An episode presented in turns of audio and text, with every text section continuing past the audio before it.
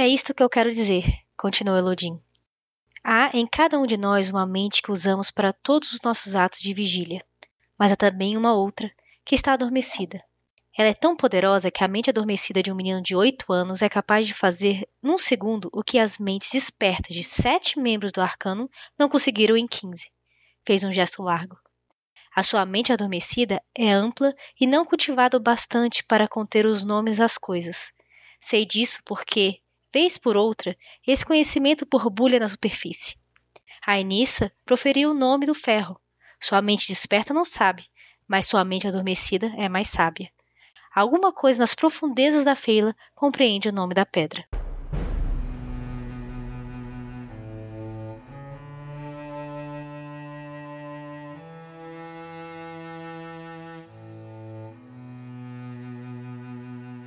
Oi, pessoal, vocês estão ouvindo o 45 episódio dos Quatro Cantos, o nosso podcast de releitura da Crônica do Matador do Rei, do Patrick Rothfuss. No episódio de hoje, que se chama Uma Flor no Coração, a gente vai comentar os capítulos 11 e 12 do Temor do Sábio. Eu sou o Arthur Maia e estão aqui comigo a Rayane Molinário. Oi, gente, tudo bem? O Bruno Amorim. Bom dia, boa tarde, boa noite, meus queridos. O porco, perdão, o poico saúda vocês. tá planejando isso há quanto tempo, Bruno? Ah, tem um tempinho já. A Júlia Neves. Oi, oi, pessoal, tudo bem com vocês? E temos também o nosso convidado hoje, nosso apoiador, Breno Bastos. E aí, Breno, tudo bem? E aí, pessoal, boa tarde, bom dia, boa noite. Como é que vocês estão? Bom, Breno, muito obrigado por ter aceitado o nosso convite para participar aqui conosco. O Breno é nosso apoiador no Catarse, a nossa campanha de financiamento coletivo é que vocês, enfim, ela serve principalmente para o pessoal que gosta do podcast uh, nos apoiar e dependendo do, da, da, quantidade do apoio de vocês, vocês também recebem marca página, recebem, participam do nosso grupo no Telegram, é, participam do nosso sorteio mensal, enfim, tem várias coisas legais aí. E de vez em quando também participam aqui do podcast conosco.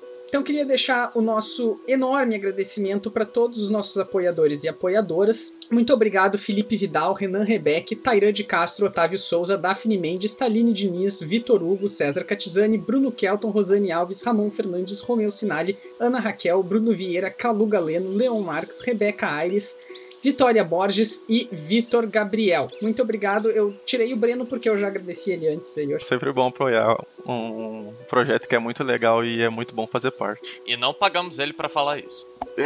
não, não pagaram.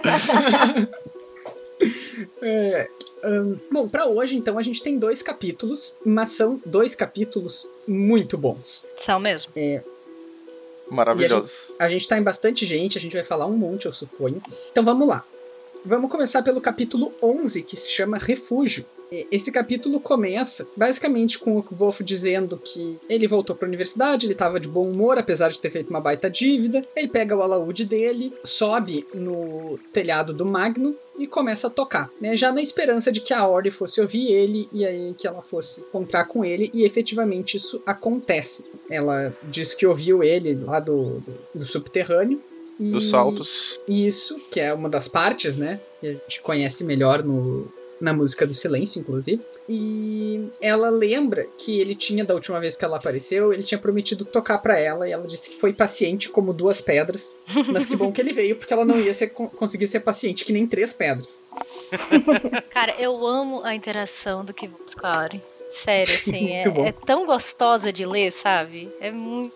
Aliás, esses é dois. Inocente é inocente e ao mesmo tempo tem umas pegadas muito inteligentes, assim, de, de, de metáforas, sabe?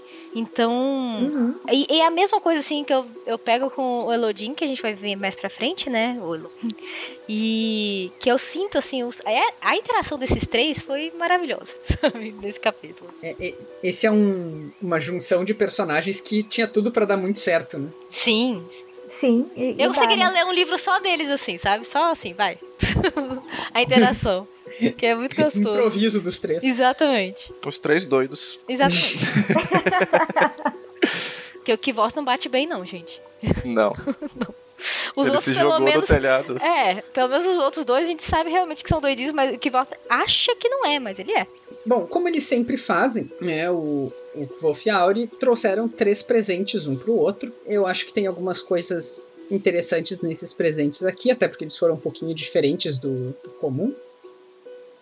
A primeira coisa, é, tem um comentário que eu vou deixar pro spoiler, mas eh, já tem coisas que dá pra falar aqui. Que o Wolf traz então pra Auri uma cerveja Braddon, uma broa e um salmão que tem uma harpa no lugar do coração. Tem um, um momento de trocadilho que é interessante aqui, que deu pra ver que era uma. Foi um desafio na, na hora da tradução, porque originalmente a, o Kvof fala três coisas com B, né? Ele fala que quem fez foram as Bees and the Brewers of Braddon. Uma coisa assim. Mas são três palavras com B. E aí a Ori fala, uh, that's three bees. Só que tá escrito exatamente como se escreve abelha. Né? São três abelhas. Então é um trocadilho bobo, mas ao mesmo tempo muito difícil de reproduzir. É, e aí a solução que a Vera Ribeiro achou foi juntar abelhas com Braddon com cervejeiros. E aí a Ori responde que isso dá um ABC. Ela deve ter tido essa sacada vendo Braddon com B e a abelha. E aí ela penou para achar um jeito de botar um C ali, mas Tá. E a Ori, hum, por outro lado, né, traz três coisas pro Kvof, mas só uma delas realmente é física, que é uma vela com cheirinho de lavanda, com sonhos felizes dentro. Aí ela dá um beijo na testa dele. Que ele fica totalmente desconcertado. Não tava Ela também, esperando. que ela dá e depois sai correndo. É. Né? É fofo demais, gente. Oh, meu Deus do céu. Depois do beijo ainda, ele o que mais fala, o que ela fala é o que mais quebra ele, porque depois ele, ele nem fala que ele chorou, mas é, fala que ele tava enxugando o rosto, né?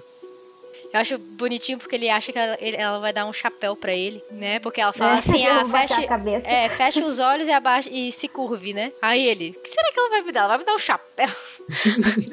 Aí ela ele leva um beijinho minúsculo e delicado no meio da testa.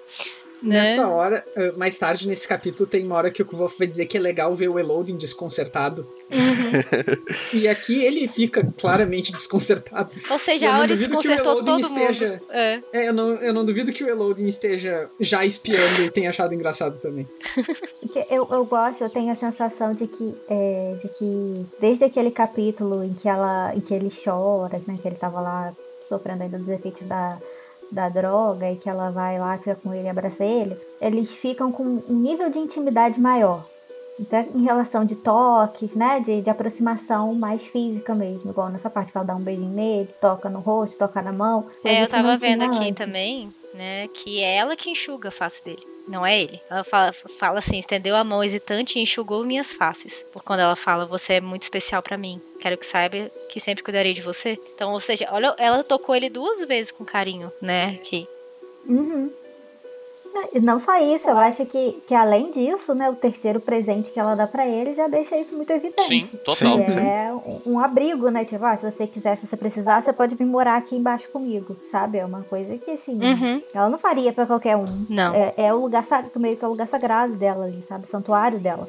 O próprio, o próprio Kevolf fala isso, né? Na, naquela parte quando ele tá com a Dave, que é o que impede ele, inclusive, de, de contar pra Dave sobre, o, sobre a Creio passagem, que, né? creio que quando ela fala isso, meio que é, reforça o porquê dele não ter é, falado pra Dave no capítulo anterior é, como entrar na- no, no arquivo, né? Porque isso daí é um Uhum. local que é só dela e ela tá é, compartilhando com ele e a única pessoa que sabe é ele, né?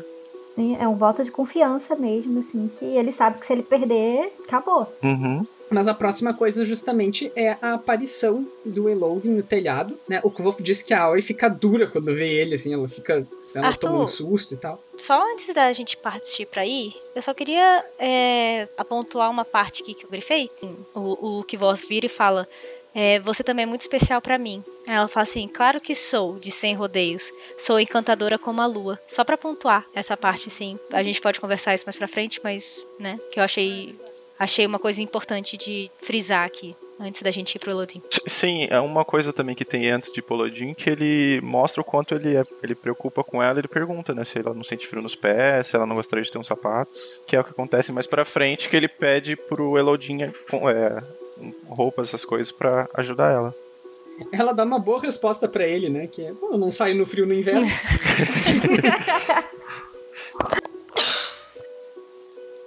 Bom, então quando o Elodin chega, assim como o Kvof costuma trazer presentes pra Ori, o Elodin traz uma citerina, né? Que eu imagino que seja tipo uma bebidinha, uma... É uma fruta. É uma fruta, né? É uma fruta. É uma fruta. Eu acho, fruta, acho que é tipo uma tangerina. Foi o que É, eu tem imaginei, cara. pelo menos, assim, uma coisa meio cítricazinha, assim, mas não sei. Não sei o que, que é, É, eu acho que é um negócio assim. sinterina. Existe isso, será? Não sei, gente. Vamos Não. botar no Google. Não, não tem. Não- Eu procurei, mas não Aparecem umas coisas estranhas no Google. Bom, o Kvolf também acaba percebendo que os dois já se conhecem. né? Eu acho que a gente imediatamente se pergunta, porque a gente já discutiu aqui nas sessões sem spoilers, inclusive se a Ori de repente não era uma aluna da universidade, será que o Elodie já conhecia ela daí? Ou será que ele só conheceu ela quando ela já estava vivendo no, no subterrâneo? Enfim, tem, tem várias possíveis formas, né, deles terem Sim, ele, pelo, pelo diálogo que eles têm, e mais pra frente, eles parece que eles se conhecem, só que ele não se dá bem com ela, né? É, foi, foi essa, porque justamente esse pedaço aí que o, o Breno falou agora, que o Elodin diz assim, Balco, tu teve mais sorte que eu, porque eu, a gente troca algumas palavras quando eu dou sorte e tal. Pode ser tanto que ele esteja se referindo a Ori depois, tipo, né, ela sumiu e depois ele achou ela e desde então Ele vem Isso. tentando. mas a forma como ele fala me sugeriu um pouco mais que ele não conhecesse ela antes, que ele nunca tenha falado com ela mais do que algumas palavras. Mas que eu, não, cabe- que eu mas- não acho que seja o que É. aconteceu, porque eu acho que ela foi aluna. É, faz mais Mas- sentido se ela foi aluna, né? Porque assim, a gente não sabe se ela foi aluna também no período que o Elodie ficou no, no É, Aladouro, que, que ele isso. ficou preso. é. Então, assim, e a gente não sabe também, tipo, se ela foi aluna, o que ela estudava. Pode ser que nunca tenha dado aula pra ela, simplesmente, tipo. Mas na, na- no exame ele teria visto, não? Pelo menos visto ela, sei lá. Ah, mas aí... é pra ah, lembrar mas aí também, uma né? De é tanto. você ver a pessoa, é, outra é você conhecer realmente, tipo, Ah, mas eu acho que ele aula. lembraria sendo uma pessoa especial. Tipo, o Elodin é just- tem justamente esse senso.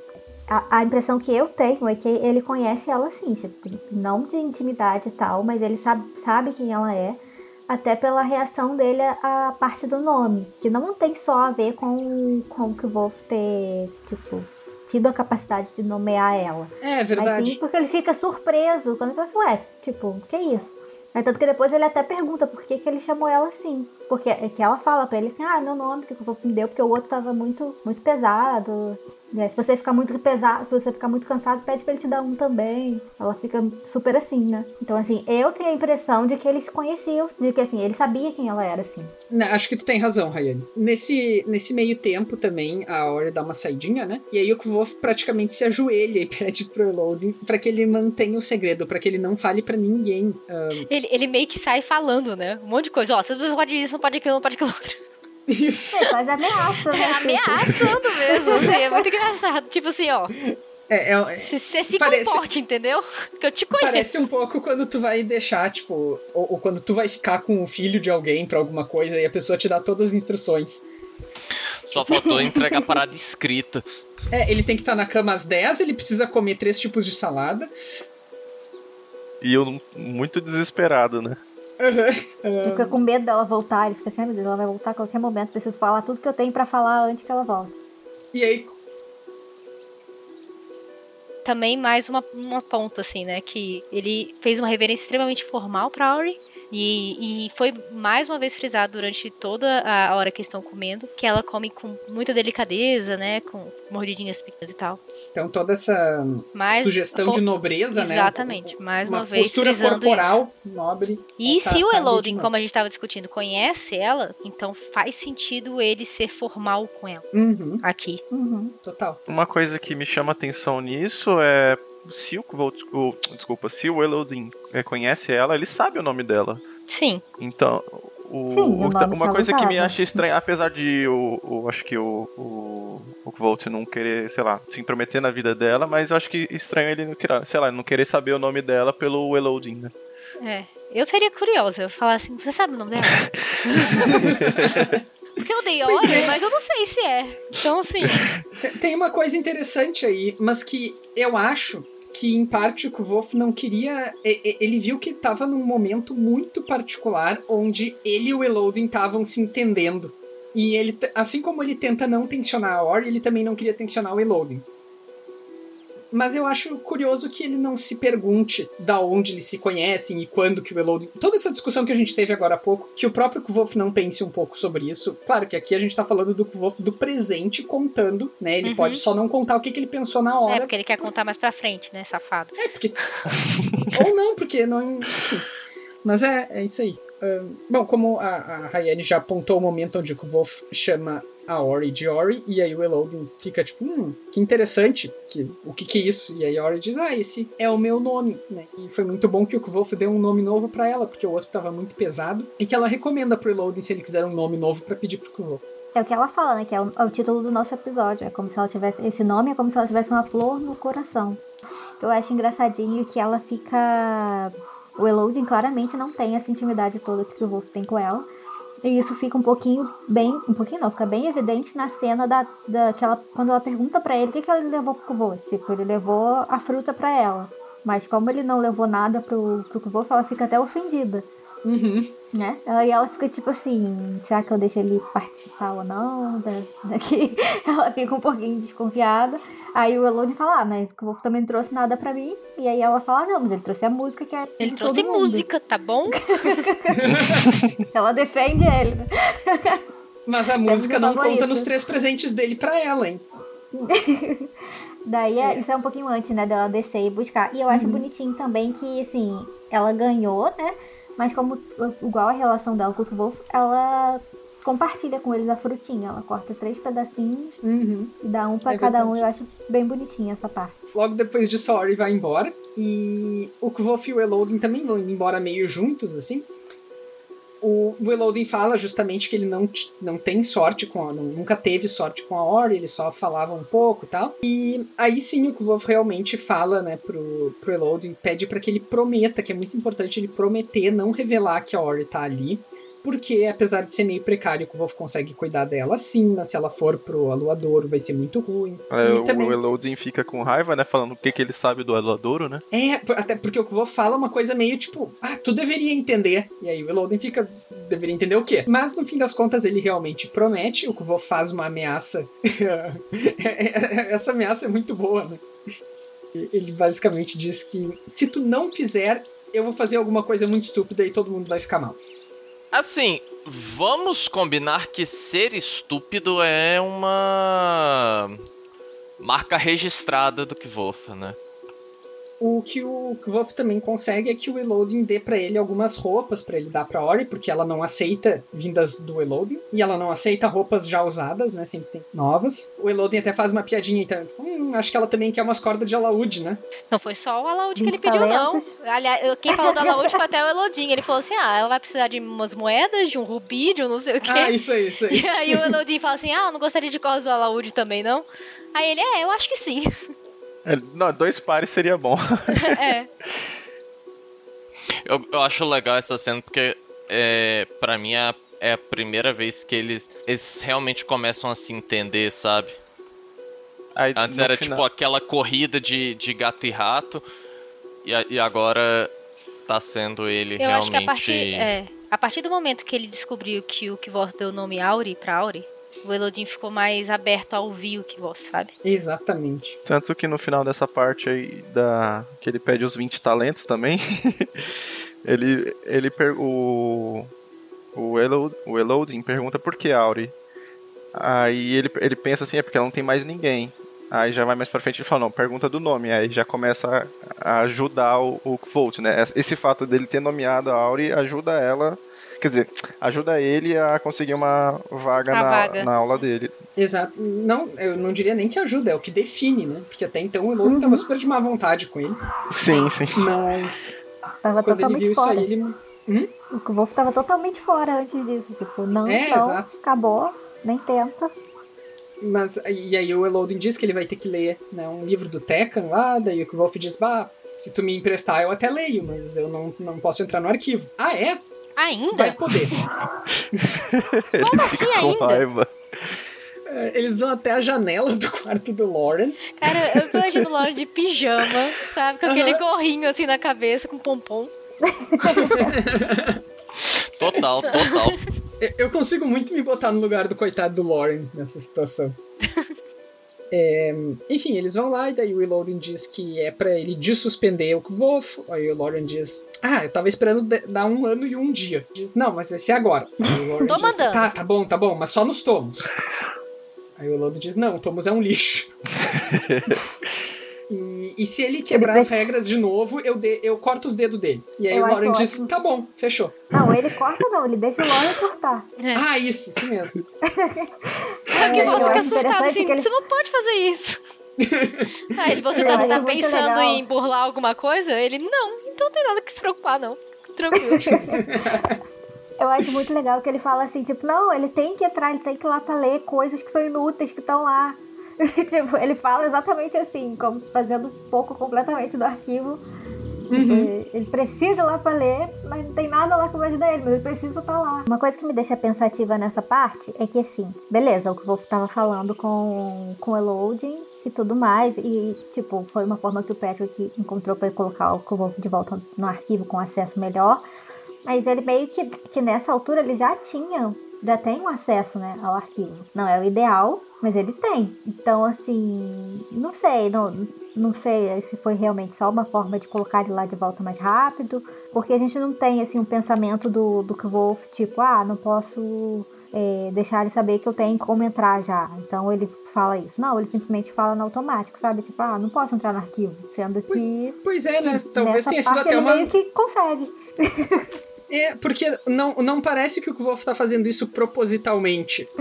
Né? Uma coisa de caso é, é, pensado, né? Não, não é, não, não, passa essa sensação. é curioso mesmo. Bom, depois dessa conversa aí, o capítulo termina num pequeno parágrafo onde o Wolf vai dizer no que, que ele se matriculou. O Wolf se matriculou em duas disciplinas na iátrica, não deixa claro se é com o Orwell ou se é com algum dos aprendizes do Orwell. E elas são fisiognomia e fisiopatia. As duas são coisas que existem. Fisiognomia é uma, uma prática né, que era uma suposta ciência e tal, na qual se acreditava que tu conseguia ver traços de personalidade a partir dos traços do rosto das pessoas. Isso era bem comum, tipo, no século XIX, se for ler, Charlotte Bronte tem um monte, tem várias menções a isso e tal, tem uma galera que gostava muito desse. E fisiopatia, essa aqui eu confesso que eu fui no Google, e o Google basicamente disse que é medicina natural, tipo, só com não use fármacos produzidos quimicamente e tal. Depois, ele se matricula também na ficiaria, numa disciplina chamada metalurgia do ferro e do cobre, com o Kamar. Kamar a gente sabe que é um dos assistentes do Kilvin, continua estudando com o Elk Sadal, simpatia especializada, e por fim, ele descobre que ele não sabia o nome da cadeira do Elodin e se matricula em Introdução a não ser um asno imbecil. E uma coisinha que eu queria pontuar antes da gente passar pro próximo capítulo, rapidinho, um pouquinho antes dessa grade horária, é que o Elodin começou a chamar ele de meu. Vocês separaram também? O meu menino, o meu. Você é o meu relar. Mas eu, eu achei bonitinho, eu achei tão protetor da parte dele. O meu menino é um relar, vale mais que 20 homens. O meu, assim, toda hora. E ele fala algumas vezes o meu. Bom, então vamos lá, capítulo 12, A Mente Adormecida. Esse capítulo tem basicamente duas cenas. A primeira delas é na ficiaria. Que percebe que tem um tempo. É o dia da primeira aula do Elodie. E aí ele percebe que ele tem um tempo até o horário da aula. E decide ir pra ficiaria, né? Pra trabalhar um pouquinho, fazer coisas. Conseguir graninha, né? Porque tá ferrado, Isso. pra variar. Foi extorquido no episódio passado. Ele chega lá, o Kilvin chama ele na, na sala dele, todo oficial e tal. E diz que uma menina passou por ali, né? Quem quem é que, que viu ela? O Basil, né? É, e essa menina tá- chegou lá perguntando por um mago de cabelos vermelhos muito bonito. Ah, quando o Basil não deu, né, não indicou pra ela o Kvolf, ela ficou muito nervosa e foi embora. E aí o Kilvin quer saber se o Kvolf anda vendendo amuletos da sorte pras pessoas, né? Falsos amuletos, obviamente. ahn, fingindo que seja, né, um, tenha poderes mágicos. A gente já sabe quem é essa pessoa, mas a gente não vai falar agora, porque essa resposta vai estar no livro mais pra frente. Mas basicamente o Kvolf não faz ideia do que tá acontecendo. Ele até ri do quão absurdo ele acha a situação. Porra, se eu soubesse, eu não tava endividado. Eu, eu acho maravilhoso que a justificativa dele quando o, Kilvin pergunta assim, mas você não tá fazendo isso de verdade? Aí ele fala, tipo, não, eu não, não vou fazer isso, seria muito arriscado, né? Você fazer um negócio desse e ser pego. Aí o Kilvin fica tipo, não, você, não- você não deveria fazer isso porque não é certo. Não é porque não é arriscado de ser pego. É, a Aí- gente vê a índole dele, né? É, aí ele fala, se- fala pro Kilvin, né? Se você confiasse tanto na minha índole, a gente não estaria tendo essa conversa. é ótimo. Mas um- uma, uma coisa falando sério agora, ah, e evitando, circulando o spoiler, tá? Mas eu não vejo o Kvolf fazendo isso. Ah, também ele não. não, não faz, realmente. Até porque é o tipo de coisa que ele é contra, né? Ele Exatamente. Não, não gosta dessas, dessas crenças, assim. Ele, Tanto que, ele evita. é. tanto que mais pra frente, eu não, não vou falar spoiler, ele cria alguma coisa que funcione, né? Não é algo que, que é de mentira, nem que é só pra enganar as pessoas. Ele procura fazer algo útil. Exatamente. É- é- a- ele mesmo não, não- A personalidade dele não permite isso. Porque ele é aquele tipo de pessoa que gosta de resposta pra tudo. Uhum. Então, ele quer estar sempre preparado. Se alguém perguntar pra ele alguma coisa, ele quer ter a resposta concreta, né? Ele gosta de coisa concreta. Isso é até o que atrapalha ele com, o- com o Elode várias vezes, quando eles estão nesses embates que eles têm no livro todo, né? Tá Até aí. Agora, finalmente, ele conseguiu o que ele queria, que era entrar na aula, mas antes disso ele não conseguia justamente por isso, que o Elode ficava falando pra ele que, tipo, não pode ficar só tentando achar explicação pra tudo que não, não vai ter, mas ele não aceita isso. É, ahn, no- no fim das contas, ele até consegue convencer o Kilvin, né, de que ele deve estar sendo incriminado pelo Ambrose de novo. É- essa situação é um pouco parecida com aquela da, da moça que acabou envenenando ele, né? Tipo, uma pessoa chega do nada, fala do Kvof, pega e vai embora. Então, isso que ele suspeita que tenha acontecido. E o Kilvin também ele aceita numa boa, porque nessa altura a fama do Ambrose também já não tá lá grandes coisas, então estamos esperando Uhum. qualquer coisa dos dois fica por isso. Eu confesso que quando eu li pela primeira vez essa parte, né? Eu, do jeito que o Wolf fala, e tanto na, na narração né, do, do, do acontecimento, eu nem, nem me toquei. Eu pensei assim, é, é o Ambrose tentando incriminar ele de novo. É os do- o esporte dos dois, né, na, na universidade. O Kvolf é o primeiro a chegar na aula do Eloding. Ele chega com uma meia hora de antecedência. E depois a gente vai conhecer os outros seis colegas dele. No caso, os colegas dele aqui são o Fenton. Fenton a gente já conhece porque ele rivaliza com o Kvolf na aula do Elk Sadal, né, onde ele aprende como virar um fantasma, inclusive. A Fela tá lá também. Uma menina chamada Bran, que o Kvolf descreve como bonita, de cabelo bem curtinho. Jared, que é um modegano. A Inissa, que é uma ex do Simon. E um cara chamado Urash, que vem de uma cidade distante chamada Lenat. O que é bem interessante, porque eu fui no mapa e Lenat não está no mapa. Eu pesquisei por outras ocorrências dessa palavra nos dois livros e ela só é mencionada quando a gente fala do Urash. E basicamente a gente não sabe nada sobre Lenat, só que é longe e que Urash veio de lá. O Elodin chega bem atrasado. Ele chega dizendo: Bom, aqui estão minhas regras. Um, eu mando, vocês obedecem. Dois, tem que acreditar em tudo que eu falo. E aí ele começa a falar: o nome mais simples já é complexo demais para ser entendido. Essas são basicamente as premissas da aula que ele vai dar. Ele demonstra essa premissa de que o nome é complexo demais para ser racionalizado com o exercício da pedra. Daqui tanto tempo vai ficar em tal posição e com tanta força ele vai jogar uma pedra em tal direção. E aí ele quer que eles calculem exatamente onde a pedra vai cair. Eles fazem um grupinho e não conseguem. Né, o Elodin pergunta o que, que vocês sabem com certeza. E aí a Fela excelentemente diz que a gente não sabe. Aí o Elodin pega e chama um guri, né? Diz, ô guri, pega aí e joga a pedra.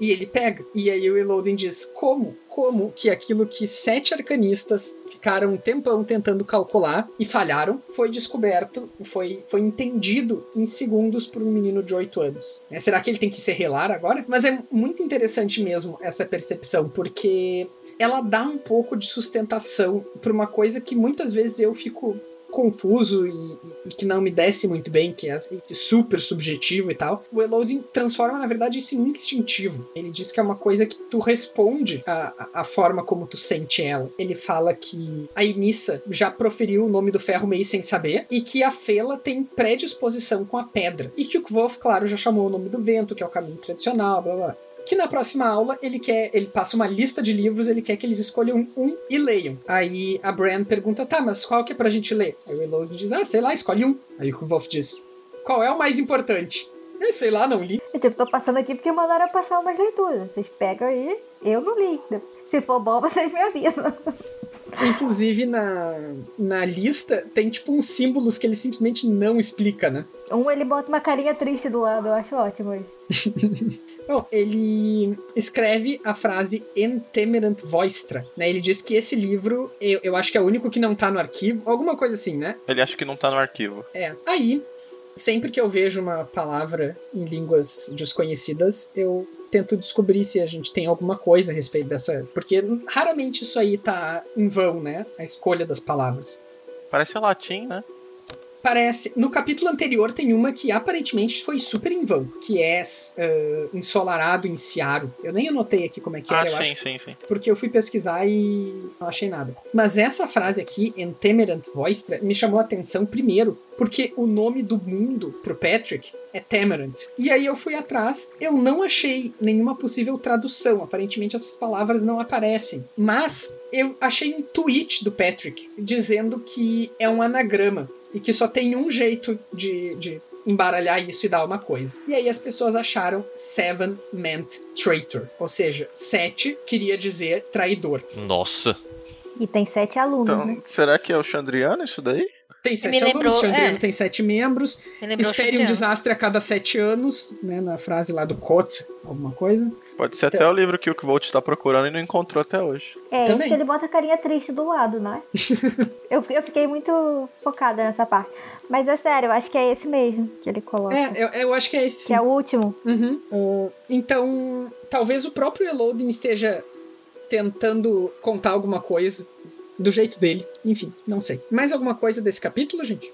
Não? Então vamos para os spoilers. Se vocês não querem saber o que acontece no resto do Temor do Sábio, na Música do Silêncio, na Árvore Reluzente, How Old Holy Came to Be, no prólogo das Portas de Pedra, ou qualquer outra fonte de informação, parem de ouvir agora. Qualquer coisa que vocês não queiram saber, é, parem de ler. Isso, parem de ler, nunca mais voltem a ler. Desistam desse livro. Abandonem o podcast.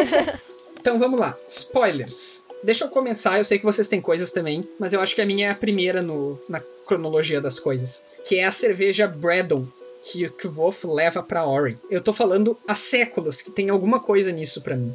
Porque não é possível que o Braddon, muito provavelmente mecenas da Dena, muito provavelmente uma pessoa horrível, tenha o nome de uma cerveja e o Kvof justamente leve essa cerveja pra Ori. Isso é algum tipo de foreshadowing, isso é algum tipo de pista pro que vai acontecer depois. Talvez o Kvof acabe levando o Braddon até a Ori, eu não sei. Meu ele Deus. nem chega. Quando ele conhece o Braddon, ele nem chega a comentar do fato dele s- ser dono da cerveja, né? Eu não sei se ele é dono da cerveja, porque Braddon pode ser o primeiro nome dele. Eu acho que é o primeiro nome dele, inclusive. Porque não fala Mas da nunca família teve Braddon. nenhuma associação. É, mas tipo, né? nunca teve nenhuma É. menção, Não, saca? não tem. Isso. Ou seja, isso Não, muito tá tipo aí assim- pra. Tipo, a não, ser- a não ser que, que Braddon fosse um nome tipo João. Pois é, mas esse é o único Braddon também, né? Pois é. Esse Braddon, eu não creio que seja. é, que não seja não proposital, né? Porque só tem nesses dois locais, né? A cerveja e o cara que é o mecenas da Adena. Ou o que a gente acha que seja, né? E assim, é muito repetido o nome da cerveja. Não tem necessidade. É, né? Falar, Faz uns ah, dois esse capítulos teve já. Uma... Ah, tipo, ah, te trouxe uma cerveja, beleza. Mas não, é toda vez Braddon, Braddon, Braddon. Nossa, se eu acertar e se o Kvolf levar o Braddon até a Ori, eu. Eu tô meio que nem o Kvolf fazendo ameaça, eu não sei o final da minha frase, mas eu vou ficar feliz. Vamos lá, quem mais tem spoiler? Julia tinha, né? É aquele bem levezinho mesmo que eu já meio que falei durante o podcast. Da, da, mais uma vez, a lua com a Auri, né? Que tem, Ah, a, a- tem uma teoria que ela é a lua também. O, o Elodin promete pro Kvolf que não vai falar sobre a Ori, e uma das coisas a qual ele promete é a lua. Ah, a Ori diz, inclusive, nessa frase dela aí, que ela é encantadora. Bom, a gente sabe que a lua realmente é bem encantadora, né? O Yex ficou bastante encantado.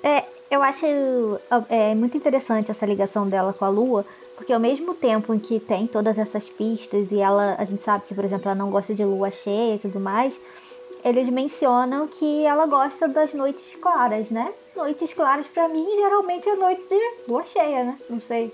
Mas se ela também não gosta de lua cheia, então fica uma coisa meio. Gosta ou não gosta? É, eu acho que o. A lua cheia em si é muito por conta da, da facilidade que ela pode ser vista. Sim, mas então, a noite mas clara aí também. ela gosta das, lu- das noites claras porque ela vai pra fora ficar olhando. Então, não sei. É, Ori realmente não tá nos ajudando a ajudar ela. Mas esse, esse negócio da Áurea, eu gosto muito dessa analogia com a lua, assim, porque esse negócio também que a Raine falou das cores claras tal, porque lembra sempre pureza, né? A gente já tem essa simbologia no mundo mesmo da lua, a pureza da lua, né? A, a Artemis, né? A, a deusa grega lá também era coisa da pureza, da lua. Então, assim, a Aure traz muito disso, dessa inocência, dessa pureza. E a lua também. É legal, bonitinho.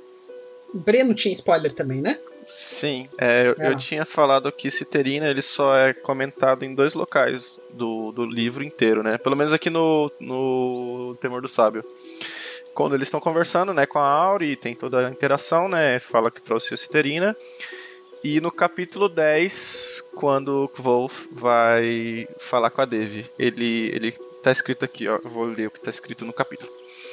Entrei e ela trancou a porta atrás de mim. O quarto, amplo e sem janelas, tinha um aroma agradável de citerina e mel, o que era uma revigorante diferença de- da viela. Hum, ou seja, só o Reloading e a Dev tem Tem Citerina. menções a isso. Será que o Reloading pegou, fez uma dívida com a Dev pra levar a Citerina dela?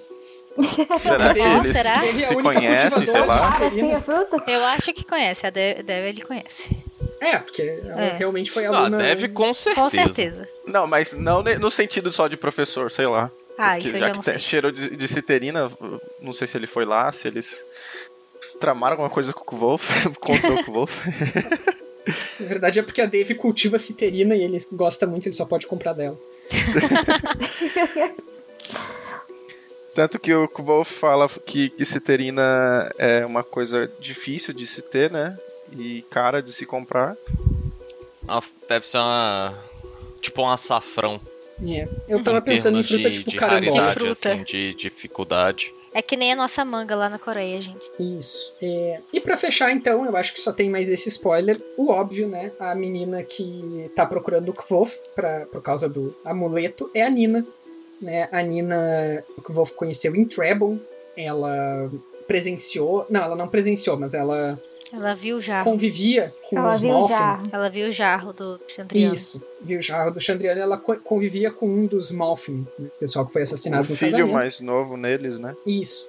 E ele ainda fala quando dá o amuleto que mesmo que ela perca, o amuleto ainda vai fazer efeito, né? Os dois estão ligados. Uhum. Mais alguma coisa, gente? Então tá, a gente vai ficando por aqui. Muito obrigado a todo mundo que está nos ouvindo. Lembrando que se vocês quiserem fazer contato com a gente para nos corrigir sobre qualquer uma das várias coisas que a gente falou, sabendo mais ou menos hoje, desde a fisionomia até a. A citerina, é a citerina, isso mesmo. Então, qualquer coisa que vocês queiram nos corrigir, complementar ou perguntar, ou se por acaso a gente falou alguma coisa muito legal, vocês quiserem que a gente saiba também, vocês podem falar. Vocês podem se comunicar com a gente pelas nossas redes sociais. Quais são elas aí, Rayane? Então, vocês podem estar entrando em contato com a gente lá pelo Facebook, na página Os Quatro Cantos. A gente tem lá também o grupo, se vocês quiserem entrar, participar, é, postar lá sugestões, dúvidas, é, teorias, enfim. Pelo e-mail, que é podcast osquatrocantas.gmail.com, tudo por extenso. No Twitter, que é arroba os quatro numeral e cantos. E no Instagram, que é podcast os quatro numeral também cantos. Então, Twitter e Instagram, quatro numeral. E no restante é tudo por extenso. Então, se vocês tiverem qualquer coisinha pra falar com a gente, mandem lá. Uhum. Certo, então. É, lembrando que vocês também podem nos apoiar no Catarse, como faz o Breno, nosso apoiador que está aqui conosco, em catarse.me barra 4 cantos. A gente volta em breve com o nosso episódio 46, no qual a gente vai discutir os capítulos 13, 14 e 15 do Temor do Sábio. Até mais, pessoal! Tchau, tchau! Tchau, gente. Tchau, tchau, povo. Tchau, pessoal!